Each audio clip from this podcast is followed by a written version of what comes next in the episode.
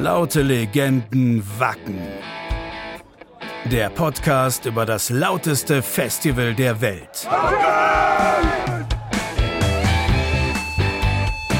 Musikjournalist Thorsten Groß und Podcaster Nils Bokelberg nehmen uns mit auf ihre Reise in das Heiligtum des Heavy Metal, das Wacken Open Air. Hallo und herzlich willkommen zur vierten Folge unseres Podcasts Laute Legenden Wacken. Mein Name ist Thorsten Groß, ich bin Musikjournalist und hier erfahrt ihr wirklich alles über das lauteste Festival der Welt. Aber nicht nur das. Gleichzeitig versuche ich meinen Freund und Kollegen Nils Bokeberg beizubringen, was es bedeutet, zu Gast auf Wacken zu sein. Damit er sich nicht so sehr daneben benimmt, wenn er dieses Jahr zum ersten Mal dabei sein darf. Wir sind jetzt auch fast durch mit unseren Lektionen, aber heute ist noch eine weitere sehr wichtige dran. Wir nennen sie Wacken verkacken. Und es geht um alles, was beim und um das Festival herum schieflaufen kann. Ehrlicherweise muss man sagen, hätte es keinen besseren Einstieg in diese Folge geben können, denn äh, Nils ist nicht da. Hm. Irgendwie ist er nicht da. Moment, ich rufe ihn mal an.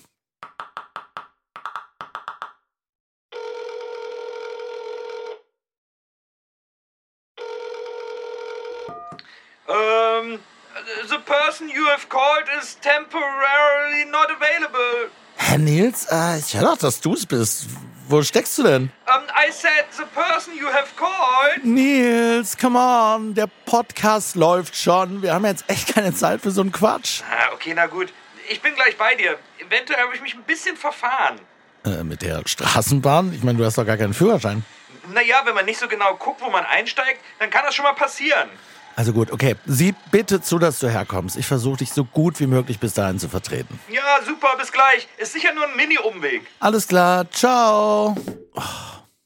So, dann sind wir jetzt erstmal unter uns hier. Und ehrlich gesagt passt mir das sogar ganz gut, denn dann kann ich euch von einem super Interview erzählen, das ich über Wacken geführt habe.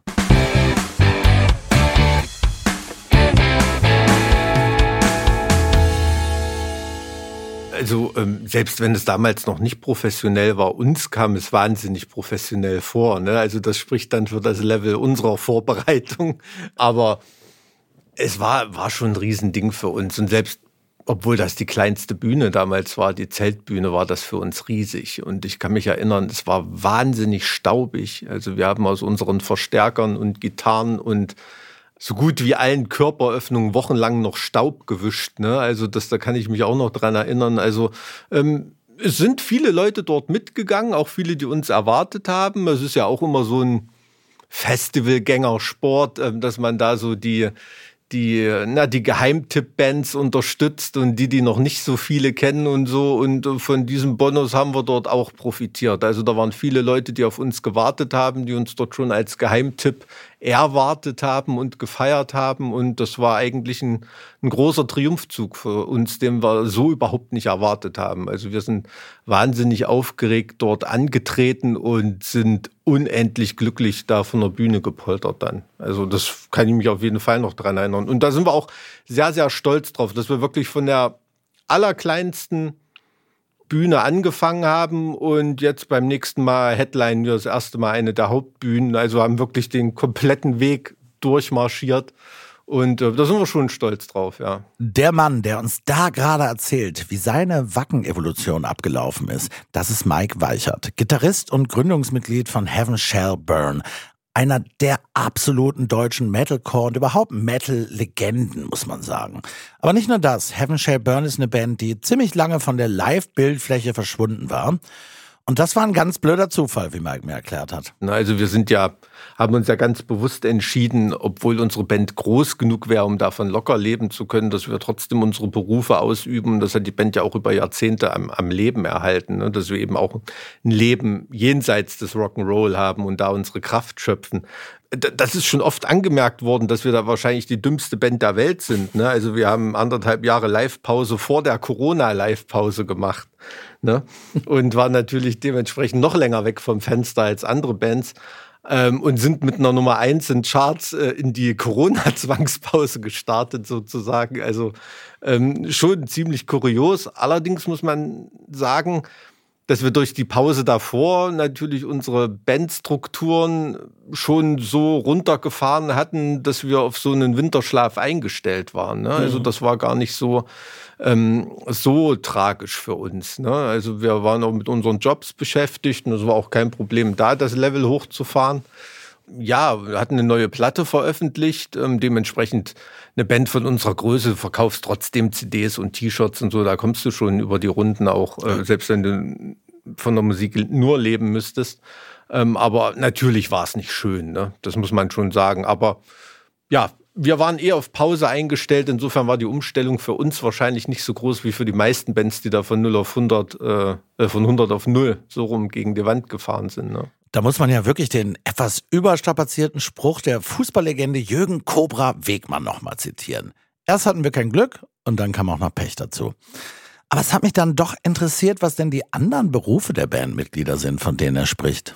Um das auch nochmal hier zu erzählen, also euer Sänger ist Krankenpfleger. Intensivkrankenpfleger. Intensivkrankenpfleger ja. und war wahrscheinlich auch in einer ganz anderen Weise in der Zeit eingebunden, könnte ich mir vorstellen. Ja, der hat sogar auf einer, äh, in einem da wurden ja solche schwere Zentren irgendwie eingerichtet und da war direkt auf einer äh, Corona-Intensivstation. Naja, also der hatte da, war da wirklich im Auge des Sturms und hat den Scheiß da hautnah mitbekommen, ja. Und du hast es gesagt, ne, ihr macht alle, du bist Staatsrechtler, glaube ich, promovierter Staatsrechtler und studierst aber jetzt auch nochmal, oder ist das auch schon wieder Nö, Kulturwissenschaften Kultur studiere ich noch, ja, Kulturgeschichte und ähm, ansonsten bin ich, ja, bin promovierter Jurist und ich arbeite noch im Umweltministerium in Thüringen.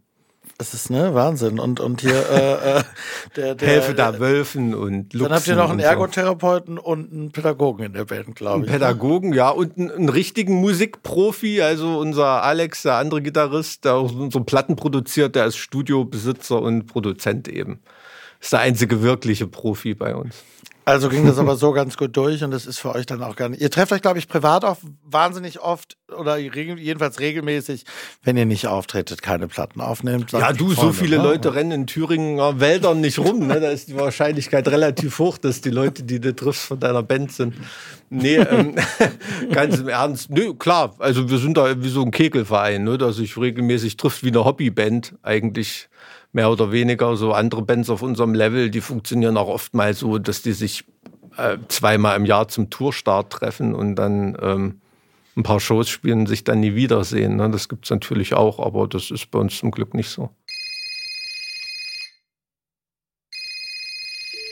Ach, Nils, warum rufst du an? Du solltest doch längst hier im Studio sein.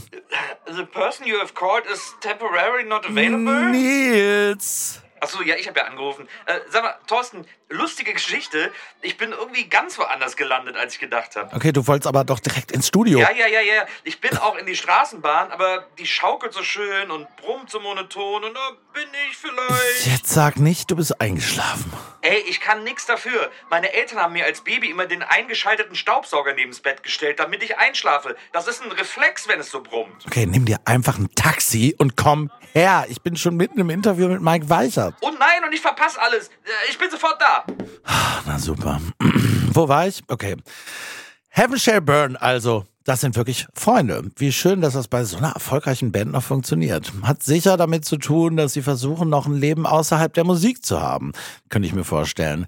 Aber lässt sich das immer alles so einfach miteinander verbinden, diese zeitintensiven Jobs und so eine zeitintensive Band? Es ist paradoxerweise, je bekannter die Band ist, umso einfacher ist es. Ne? Also weil wir natürlich dann die Ansagen machen. Ne? Wenn wir auf Tour gehen, sind wir der Headliner und bestimmen, wann die Tour ist. Ne? Das ist nicht wie vor 15 Jahren, dass man die Chance bekommt, bei einer großen Band mitzutouren und muss sich an deren Schedule halten oder so, sondern wir machen da die Ansagen. Ähm, es gibt fette Gagen. Du kriegst auf einem Festival heute äh, das, was du früher auf, auf zehn Festivals bekommen hast, ne? und so weiter. In, insofern ist es eigentlich leichter geworden. Also ich sage immer, Brian May von Queen hat ja seinen Doktortitel auch erst gemacht, als er, als er schon Idol war. Ne? Zu Studentenzeiten hat die Zeit da nicht mehr gereicht. Ich denke, je bekannter die Band ist, umso einfacher ist es, äh, sich Freizeit zu schaffen. Ne? Bruce Dickinson, sein Pilotenschein ja. auch nebenbei und so weiter. Das kann man sich, glaube ich, nicht leisten, wenn man in einer jungen Band ist, die gerade auf dem aufsteigenden Ast ist und voll aufs Gaspedal tritt und, und, und da in der Tretmühle ist. Ne? Okay, das leuchtet ein, aber wieso bleibt man dann nicht in einem der Jobs hängen? Woher kommt der Ehrgeiz, immer beides zu machen? Das wollte ich von Mike noch wissen. Ja, weil das eine Balance ist. Also wenn ich zwischen meinen Büchern in der Bibliothek sitze oder mich wieder mit einem Landwirtschaftsministerium rumärgern muss oder so, dann freue ich mich drauf, in den Tourbus zu steigen und loszulegen. Aber ich freue mich dann auch wieder auf meine Kollegen im Ministerium und auf die Bücher in der, in der Forschungsbibliothek, ähm, wenn ich äh, sechs Wochen auf Tour war. Ne? Also das ist, eine, das ist eine sehr, sehr gesunde Balance, dass man die Kraft von dem einen in den anderen Lebensbereich zieht. Also das ist, glaube ich, das, was uns, uns frisch erhält. Ne? Auf jeden Fall. Ich will Mike eigentlich fragen, ob Ihnen als Band schon mal so ein richtiges Missgeschick auf Wacken passiert ist. Aber eigentlich sollte Nils das auch hören. Der ist immer noch nicht da. Ich meine, wo, wo steckt der nur? Ich rufe ihn nochmal an. Thorsten! Nils, Mann, ey! Die Folge läuft die ganze Zeit ohne dich. Ja, Thorsten, ich weiß auch nicht. Irgendwie ist der Taxifahrer falsch abgebogen. Hier sind lauter Tiere. Ich habe keine Ahnung, wo wir sind. Was denn für Tiere? Ach, egal. Pass auf, du musst doch ein Navi auf dem Handy haben. Da gibst du jetzt Wacken Podcast Studio ein und beeilst dich bitte. Ah, gute Idee. Wieso bin ich ja nicht selber drauf gekommen? Bis gleich. Äh, warte, nee. Aufgelegt. Na egal, dann machen wir eben noch ein bisschen ohne ihn weiter. Kommen wir jetzt zu Heaven Shall Burn und Wacken verkacken. Ja, eine Sache war auch ganz lustig, als wir da noch, auch relativ neu, ich glaube unser zweites oder drittes Wacken war das, das erste Mal auf der Hauptbühne, wenn ich mich richtig erinnere das dritte oder vierte muss das dann gewesen sein, haben wir einfach gesagt, hier, wir haben 500 Girly-Shirts mit jedes Mädel, was vorgesurft kommt, kriegt ein Girly-Shirt von uns. Waren uns natürlich die absoluten Dimensionen da nicht bewusst, ne? Und äh, es sind, ich glaube, tausende Mädels davor gekommen, ne? Und die Shirts haben vorne und hinten nicht gereicht und es kam immer noch mehr und immer noch mehr und äh, in unserer Naivität haben wir da überhaupt nicht drüber nachgedacht, aber es hätte auch echt gefährlich werden können. Ne? Und wirklich die hochprofessionelle Security dort, die hatten es echt den Arsch gerettet, die Jungs da am Graben, die Jungs und Mädels, und die haben da alle abgefangen und es gab zum Glück keine Verletzten. Zum Schluss standen dann eine aufgebrachte Frauenmenge noch vor dem Backstage-Eingang und wollten ihr versprochenes T-Shirt haben und hätten unseren Tourmanager da fast zerfetzt noch. Ähm, das ist eine Sache, da lachen wir heute noch drüber. Ja, man sollte eben nichts versprechen, was man nicht halten kann, wenn man von wilden Metal-Frauen nicht auseinandergenommen werden möchte. Das leuchtet mir absolut ein.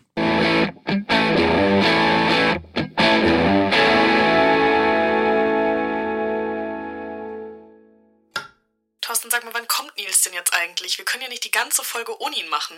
Was bringt denn ein Bootcamp, wenn niemand da ist, den man dafür ausbildet? Ja, keine Ahnung. Der hat sich irgendwie verfahren. Der hat sich verfahren. Ah Mann, ich find's auch schräg. Komm, wir machen einfach weiter. Ich meine, er muss ja jeden Moment, irgendwann muss er ja auftauchen.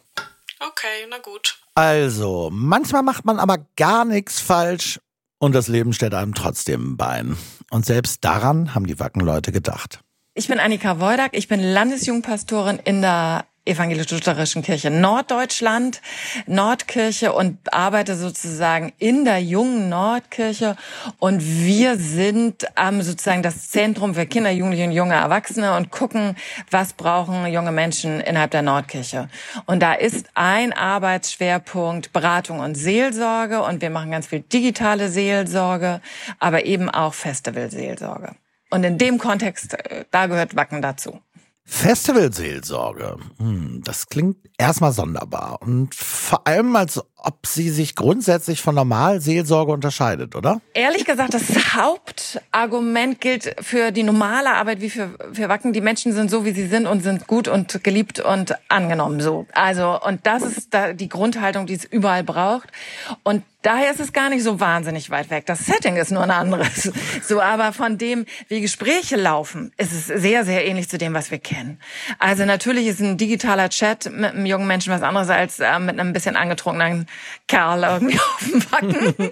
Aber ähm, von den Themen her ist das sehr ähnlich. Die Themen sind doch alles die Themen, die uns Menschen bewegen. Und da geht's äh, um Einsamkeit, um Fragen, wer bin ich, ähm, um äh, leichte Depressionen, um äh, Angstzustände. Das sind menschliche Themen, die uns überall bewegen und die tauchen auf Wacken genauso auf wie, wie in anderen Situationen auch. Das verstehe ich schon alles, aber trotzdem, warum braucht es auf einem Festival, auch noch einem Metal-Festival, ausgerechnet eine Seelsorge? Wie kommt man an so einem Ort in so emotionale Sackgassen? Ich glaube, es liegt genau daran. Es sind total viele Emotionen im Raum, so, so die jubelhoch jauchzen, aber eben auch die Emotionen, die traurig machen.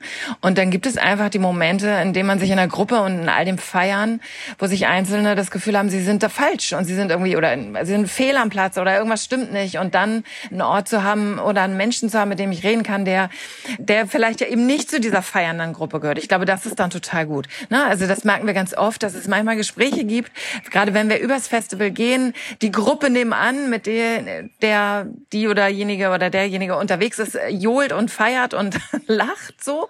Und neben mir steht jemand und auf einmal kriegt das Gesicht einen anderen Zug und es stehen Tränen im Augen und ich höre Geschichten von, wer gerade gestorben ist oder wo gerade was Erschütterndes war oder na, auch Flashbacks passieren. Das ist alles da. Und gerade weil das, glaube ich, so eine hochemotionale Geschichte ist, ist eben sozusagen beide Seiten der Emotionen auf dem Festival sehr präsent. Ah, so langsam fange ich an, das Prinzip zu begreifen. Das macht ja wirklich enorm viel Sinn auf so einer Veranstaltung. Äh, wo bleibt denn eigentlich Nils, was der hier alles verpasst? Na, wenn man vom Teufel spricht. Nils? Also Nils, jetzt ist mal wirklich gut. Du verpasst alles. Du, also, du wirst eh nicht glauben, wo ich bin. Ich bin da in so eine Kabine eingestiegen und dann wurde es kurz sehr laut und ruckelig und auf einmal ganz ruhig. Und wenn ich jetzt aus dem Fenster gucke, sehe ich die Erde ganz klein vor mir? Klar, du bist im All, willst du mir hier erzählen, ne? Aber wenn ich dir doch sage, ich war auch überrascht. Und da hast du super Handyempfang, oder? Vielleicht bin ich so ganz nah an so einem Handysatelliten oder sowas. Komm ins Studio. Ich habe echt überhaupt keine Zeit für so einen Quark jetzt hier. Meine. Also, die Frage an die Wackenseelsorgerin Annika Wodak ist doch, ob die Leute ihre Probleme quasi schon zum Festival mitbringen und die dann da aufbrechen oder ob es hauptsächlich akute Situationen sind. Zum Beispiel Streit mit dem Partner, der Partnerin oder ähnliche Sachen, die halt auf Wacken passieren und für die die Leute dort vor Ort Hilfe brauchen. Dabei hat Annika eine interessante Beobachtung auf dem letzten Wackenfestival gemacht.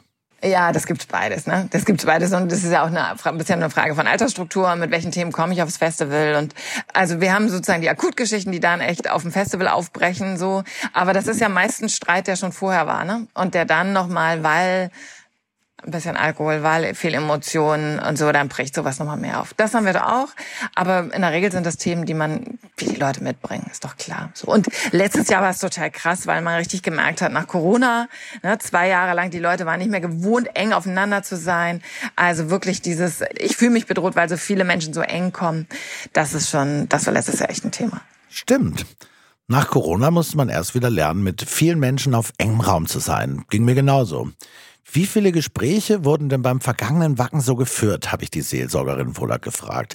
Und das war echt sehr interessant, weil man diese Corona-Sache daran auch erkennen kann. Also, ich habe jetzt auch nochmal nachgeguckt.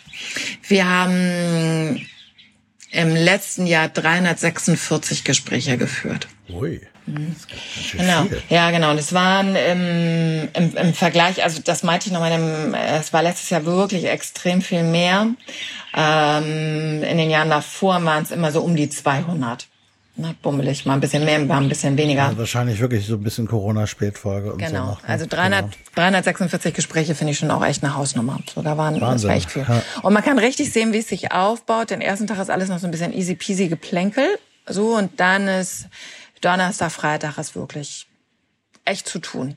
Und Samstag ist dann schon wieder, dann sind auch von uns, also da kann man dann, auch da passiert dann nicht mehr viel. Das merkt man auch richtig, wenn man übers Gelände geht. Ich hatte Samstagabend so eine, noch eine Spätschicht da war kaum noch was. Da waren alle schon so ein bisschen im Aufbruch und eigentlich sind die Sachen schon gepackt und so. Und mit den Gedanken schon wieder nicht mehr auf, mit der Konzentration und mit den Emotionen so sehr da. Aber Donnerstag und Freitagabend war es echt ähm, sehr, sehr viel. Sehr viele enge Gespräche, also wirklich dichte Gespräche. Ich finde es ein gutes Angebot, das ja anscheinend auch erstmal völlig frei und unabhängig von irgendwelchen Konfessionsfragen ist. Ich habe auch nicht den Eindruck, dass man da religiös bekehrt werden soll oder so. Ganz im Gegenteil. Wer allerdings unbedingt drüber diskutieren möchte, über Kirche, Religion, Gott und so, findet selbst dafür ein offenes Ohr. Das ist manchmal Thema, aber nur bei sehr wenigen. Und dann ist es eine Lust an Diskussionen. Und das macht dann total Spaß. Also es ist ja eine Provokation ganz oft. Und dann nochmal zu überlegen, was ist dann eigentlich womit gemeint. Und auch nochmal zu erzählen, woran wir glauben, was uns wichtig ist. So, Das ist ja dann auch nochmal ähm, oftmals im Widerspruch zu dem, was Menschen denken, was wir als Kirche meinen. so. Ähm, und das ist total gut. Und ich erlebe eher Menschen, die da ganz ehrlich und ganz aufrichtig ihre Fragen stellen. Und das ist total berührend. Wirklich sportlich, die Frau Pastorin. Und es ist auch noch super, dass sie sich da so als Puffer anbietet, finde ich, so als Sparing-Partner für die, die irgendwas loswerden wollen. Ist doch tausendmal besser, zu Festival-Seelsorge zu gehen und ein bisschen zu diskutieren, als sich mit irgendwem am Bierzelt zu zanken und Wacken zu verkacken, oder?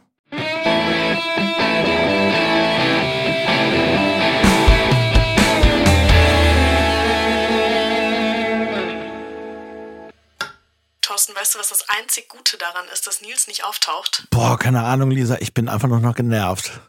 Dass es dieses Mal kein bescheuertes Spiel gibt. Ha, du hast recht, da habe ich noch gar nicht drüber nachgedacht. Hey! Hab ich da jemanden Metal-Spiel sagen hören? Ach, Nils, schön, dass du endlich da bist. Aber du weißt schon, dass man die Tür auch ganz normal öffnen kann, oder? Dazu möchte ich einen anscheinend österreichischen und anscheinend etwas betrunkenen Metal-Fan zitieren, der auf dem 2011er Wacken von RTL interviewt wurde. Okay, seltsam spezifische Angabe. Ja, pass auf, hier ist der Ausschnitt. Ich sage mal so, es ist Metal, wenn du es trotzdem machst. Ist das nicht das beste Credo der Welt? Es ist Metal, wenn du es trotzdem machst. Und deswegen heißt unser heutiges Spiel genau so. Es ist Metal, wenn du es trotzdem machst. Und das Spiel geht so. Ich sage dir Namen berühmter Metal-Persönlichkeiten und du musst raten, was sie eigentlich gelernt haben. Du darfst mir dafür jeweils nur 10 Ja-Nein-Fragen stellen. Also nicht verkacken. Mm, da muss man ja sagen, diese Rockstars haben ihren ursprünglichen Job ganz schön verkackt. Eben, geil, oder? Passt also perfekt. Und äh, Lisa, das wird dich freuen. Ich habe extra nur zwei Personen vorbereitet, damit es nicht so lang wird. Na, da hätte auch die Hälfte gereicht. Ja, Mensch, ich freue mich auch so sehr. Also, pass auf, los geht's. Die erste Person, um die es heute geht, ich muss hier mal gerade in meinen Notizen suchen. Die erste Person, äh, nach der ich dich frage, ist Jeff Hanneman, Gründungsmitglied von Slayer. Was hat der früher vor Slayer oder als es mit Slayer losging noch für einen Job gemacht? Ich muss ganz ehrlich sagen, ich weiß es wirklich nicht. Ja. Wir googeln auch nicht. Nee, wir googeln nein. nicht in diesem Studio. Also ich habe gegoogelt, nicht. aber ich, ich werde nicht googeln und ich, weil es bei mir bei so Wissen, das ich mal hatte, das ist immer wieder weg. Ich habe eine wahnsinnig schlechte Erinnerung, deshalb es wird jetzt alles geraten. Ich, ich könnte mir vorstellen, dass es was Handwerkliches war. nein. Nichts Handwerkliches. Nee. Bürojob. Ähm, ja. Bürojob. Äh, ist es so ein Callcenter-Agent vielleicht gewesen? Drei Fragen hast du nur gebraucht. Ich wusste es wirklich. Ist es wirklich wahr? Ja, okay. ich, ich, ich wusste das nicht. Aber, aber das ist natürlich so ein Klassiker, gerade in den USA weiß man auch damals schon. Ne? So Na. konnte man gut nebenbei machen. Ich wusste das wirklich nicht. Naja, im englischen Wikipedia-Eintrag steht Telemarketer. Ja, Und das okay. ist ja, das ist ja äh, Callcenter-Agent. Krass. Aber das ist ja, äh, ja. Äh, Aber ich, ich stelle mir das so lustig vor, dass der, dass der Gitarrist von Slayer dir irgendwas am Telefon verkaufen will. Ja, ja. Allerdings. Du kaufst es jetzt oder wir schlitzen meine ganze Familie ab. so, okay, dann haben wir aber noch jemanden. Und da, jetzt wird's äh, schwerer. Ich glaube, man kann gut raten, äh, um welchen Job es geht, aber du musst jetzt drei Jobs raten innerhalb dieser zehn Fragen bei äh, der folgenden Figur. Ein großes Vorbild, ein leuchtendes Vorbild. Wir, er fehlt uns allen sehr. Ein leuchtendes Vorbild auch für diesen Podcast. Es geht um Bon Scott, den echten ursprünglichen Sänger von ACDC. Der hatte drei Jobs ähm, bevor es richtig losging mit der Band und bevor er in der Band gelandet ist. Und ich will von dir wissen, welche drei Jobs das sind. Hochverehrt auch von mir, Bon Scott. Äh, irgendwann mal alles gelesen, aber auch schon wieder alles vergessen. Eins weiß ich, glaube ich, noch. Ich glaube, er ist den. Der ist ein bisschen älter als die anderen aus der Band ja gewesen und ich glaube, er hat den Truck, ich glaube, der hat die Band gefahren unter anderem, bevor Trucker er ist, also LKW-Fahrer auf jeden Fall ist einer der drei Genau, Jobs. also das, das weiß ich. Äh, sonst weiß ich nichts. Ich stelle mir bei ihm aber schon irgendwie so eher so körperliche, auch wiederum physische, handwerkliche Tätigkeiten vor. Ja, jein. Also zum Beispiel totales Klischee, Bauhelfer könnte ich Nein, war er nicht. Ah, okay.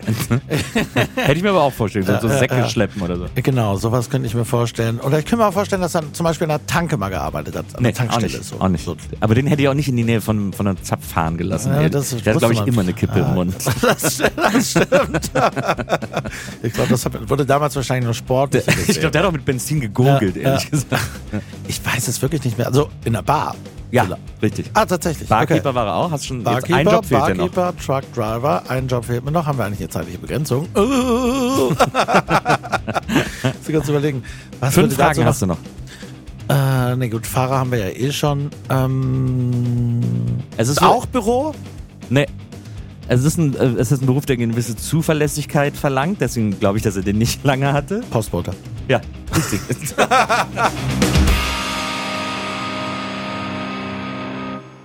Es gibt eine große Tradition, ja, ne? So, so, wer, wer alles Postbote war früher, das ist ja interessant. Äh, Charles Bukowski hat daraus irgendwie sein halbes Werk zusammengeschrieben.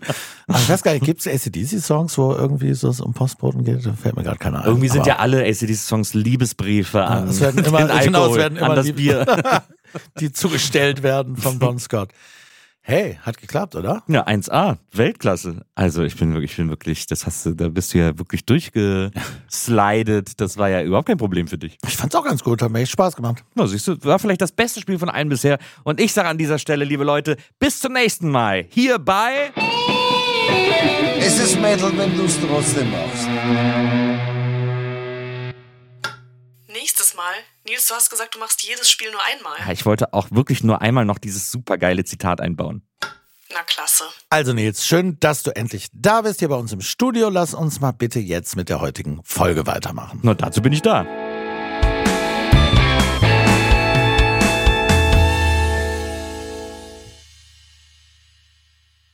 Was ich an diesem RTL-Beitrag, aus dem ich unseren Quiz-Titel eben hatte, auf jeden Fall noch gelernt habe, ist, dass man auch mal schlafen gehen muss. Muss ich das verstehen? Na, da haben sie mal die Nacht auf Wacken durchgemacht für diesen Beitrag und die Bars da haben 24 Stunden geöffnet und der Festivalmarkt auch. Wusstest du das? Da ist immer was los. Äh, ja gut, aber... Ja, nee, nee, nee, nee, nee, nix aber. Das ist doch mega witzig, da am Tresen ewig über irgendeinen Scheiß zu diskutieren. Was du so witzig findest. Pass halt. auf, die Leute von RTL haben die Frau interviewt, die da morgens um fünf das Bier zapft. Und da waren dann noch zwei Typen, die haben sich gerade noch so an der Theke festhalten können. Hör dir das mal an. Ich glaube, den Leuten ist es ziemlich egal, wie spät es ist. Die sind immer gut drauf.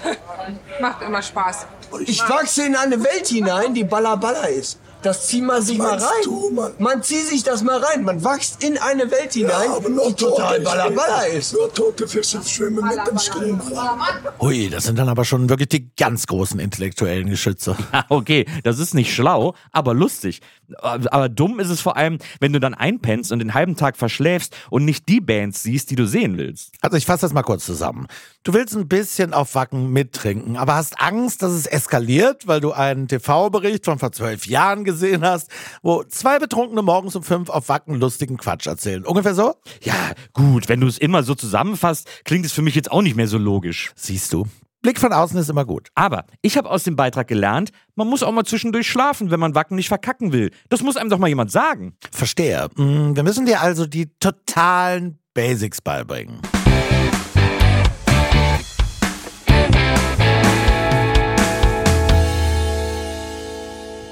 Unser Thema ist ja Wacken verkacken. Und da haben wir jetzt über Bands gesprochen, ein bisschen auch über Gäste. Aber wir sollten natürlich auch nochmal den Urvater, einen der Urväter von Wacken, zu Wort kommen lassen.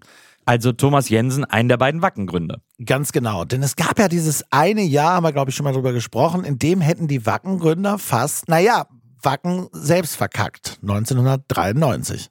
Ja, das war auf jeden Fall eine Zäsur, wo wir uns in die Augen gucken mussten. Da gab es eine Krisensitzung, Holger lag im Krankenhaus. Ich habe äh, alle Eltern zusammengeholt und dann haben wir auch die Hose runtergelassen, wo wir finanziell stehen.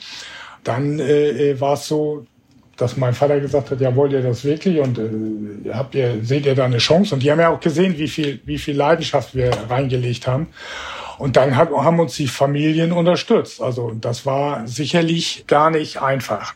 Da ist es, das sogenannte Seuchenjahr. Absolut. Und egal, was es für große und kleine Krisen auf und um Wacken gab, dieses Jahr mit allem, was da gleichzeitig passiert ist, wird immer einen ganz besonderen Platz in Thomas Erinnerungen haben. Aber ich sage jetzt mal so, wie 93, wo man, wo man im Grunde geschäftlich, privat äh, und mein Vater äh, hatte dann noch, dass seine Großhandlung aufgegeben hat oder beziehungsweise verkauft wurde.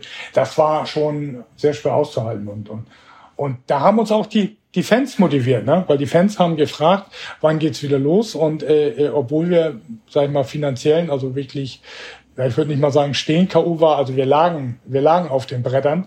Ja, die haben uns dazu bewogen, äh, dass wir dann doch nochmal aufgestanden sind. Alles für die Fans? Alles für die Fans.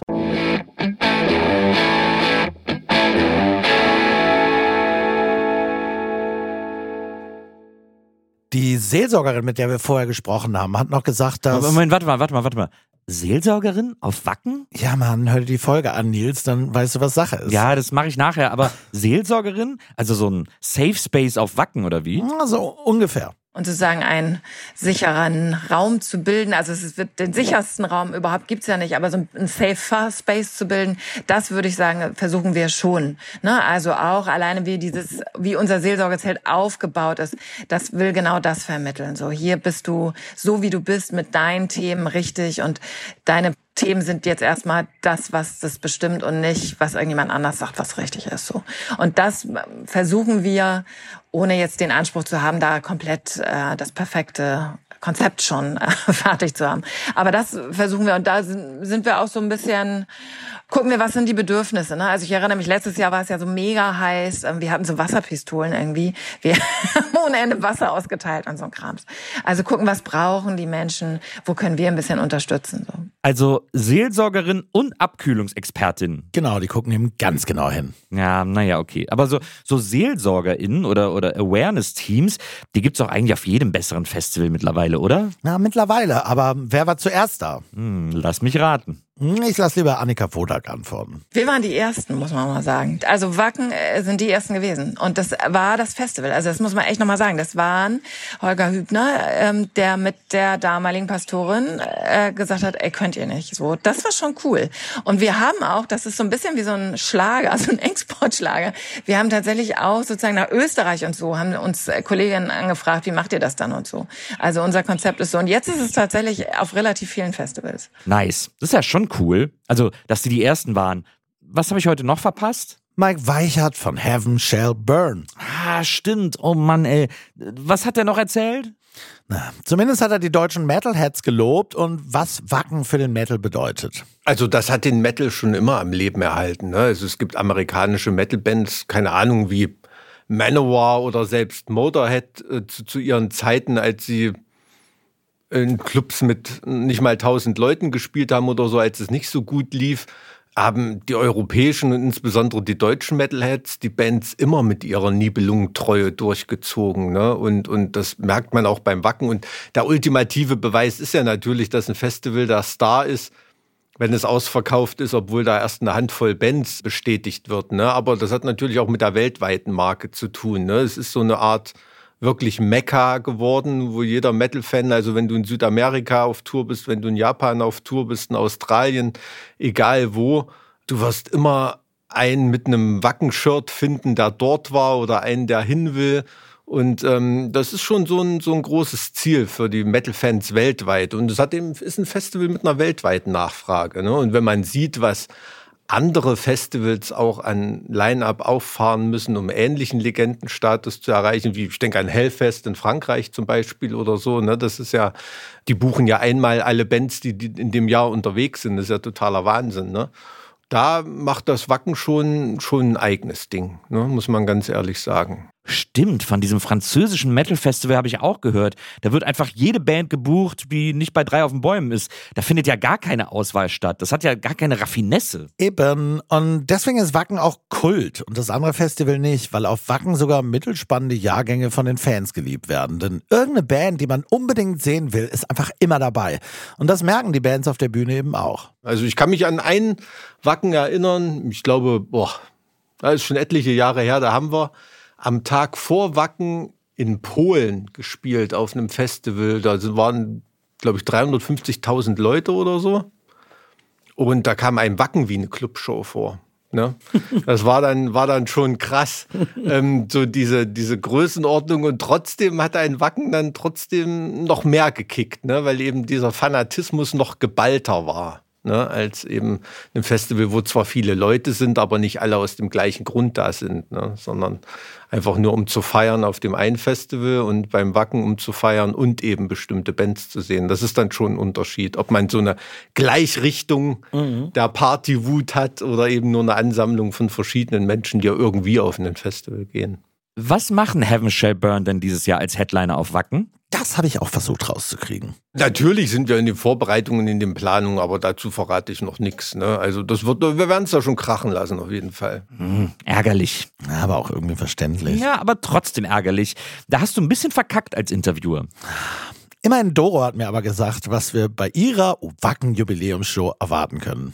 Ja, auf jeden Fall äh, total geile Pyro-Shows natürlich und ja, viele, viele Gäste, auch viele ja, Leute, mit denen ich zusammen aufgewachsen bin. Zum Beispiel Udo Dirkschneider kommt und äh, Chris Caffrey, der Gitarrist von Savatage und, und viele andere sind angefragt und ähm, der Micha von In Extremo kommt und die haben ganz, ganz viele Gäste und ähm, das wird am 2. August sein, der Mittwoch na, das ist doch mal eine Ansage. Auf Doro ist eben immer Verlass. So sieht's aus.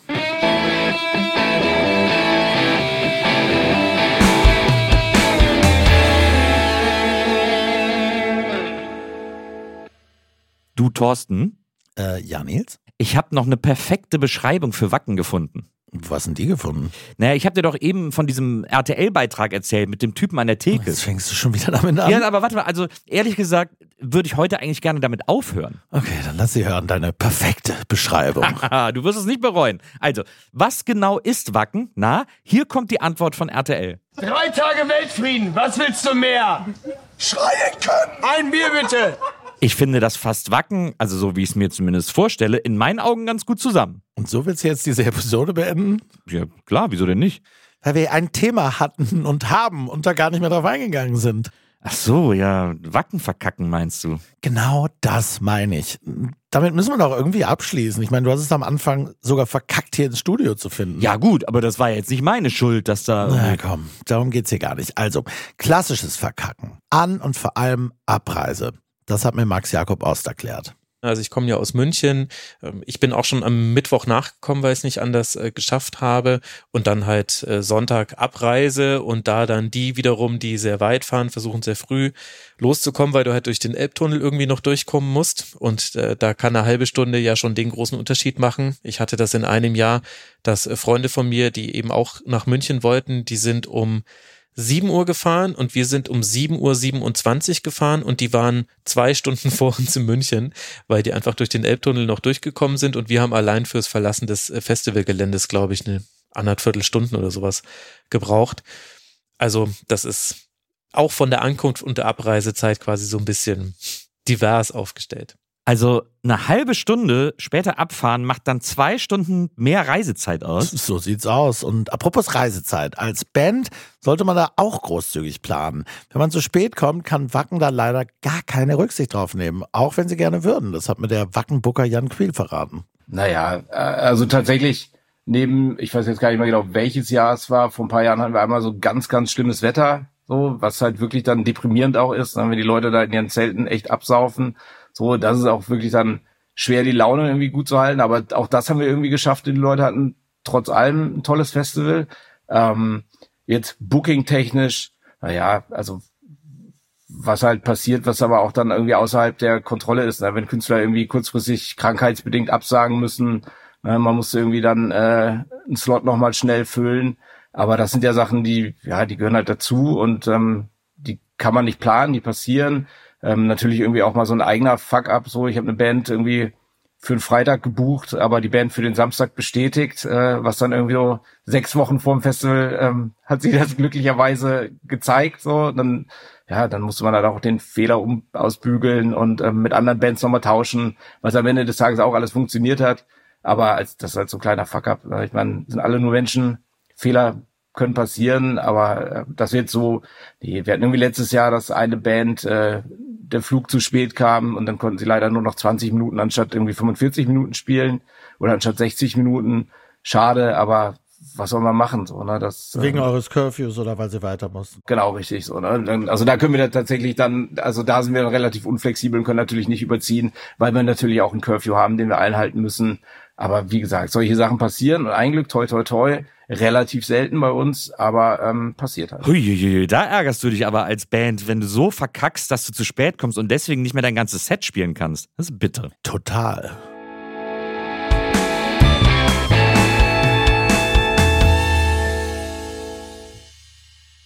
Also, Wacken verkacken passiert schnell. Was hast du heute gelernt? Was sind die wichtigsten Regeln für dich als Besucher, Nils? Also, nicht durchsaufen, damit ich nichts verpasse. Korrekt. An- und Abreise korrekt planen. Absolut. Äh, wenn es mir nicht gut geht, physisch oder psychisch Hilfe suchen, gibt's überall auf dem Gelände. Richtig. Ähm, Habe ich noch was vergessen? Oh, Moment mal. Ja, hallo? Hallo Nils, hier spricht Sabine Rückert von Zeitverbrechen. Du darfst vor allem nicht vergessen, Spaß zu haben, wenn du nach Wacken fährst. Und deine Kutte solltest du unbedingt dabei haben. Ciao! Ah, ja klar, stimmt ja. Vor lauter Orgazeug hätte ich das fast vergessen. Da umgeht man jeden Stau und am Ende vergisst man Spaß zu haben. Das ist dann echt Wacken verkacken. Ja, aber gut, dass wir darüber geredet haben. Sag mal, ich fühle mich jetzt bereit. Wacken kann kommen. Oh, sorry, nicht mal annähernd, Nils. Nicht mal annähernd. Du bist noch nicht bereit. Also nächste Folge, endlich letzte Lektion. Genau, da gibt's nochmal praktische Tipps von allen und wir gucken mal, was du bis dahin gelernt hast, bevor wir dich dann hoffentlich losschicken können. Uh, das ist ein bisschen aufregend. Ja, aber erst beim nächsten Mal. Für heute war's das. Und jetzt mal kurz between you and me. Hast du eben, als ich dich angerufen habe, wirklich gedacht, du wärst im Raumschiff? Ah, das ist ja lustig. Also hat sich herausgestellt, ich war aus Versehen auf der Kirmes und, äh, achso, komm, wir sagen noch eben Tschüss. Ah, tschüss, bis zum nächsten Mal. Jo, bis zum nächsten Mal. Wacken! Ja, ja, ist gut. Äh, wo, hast, wo hast du eigentlich deine Kutte? Na, die habe ich doch hier. Moment. Ah, fuck, die muss ich auf der Kirmes vergessen haben. Scheiße!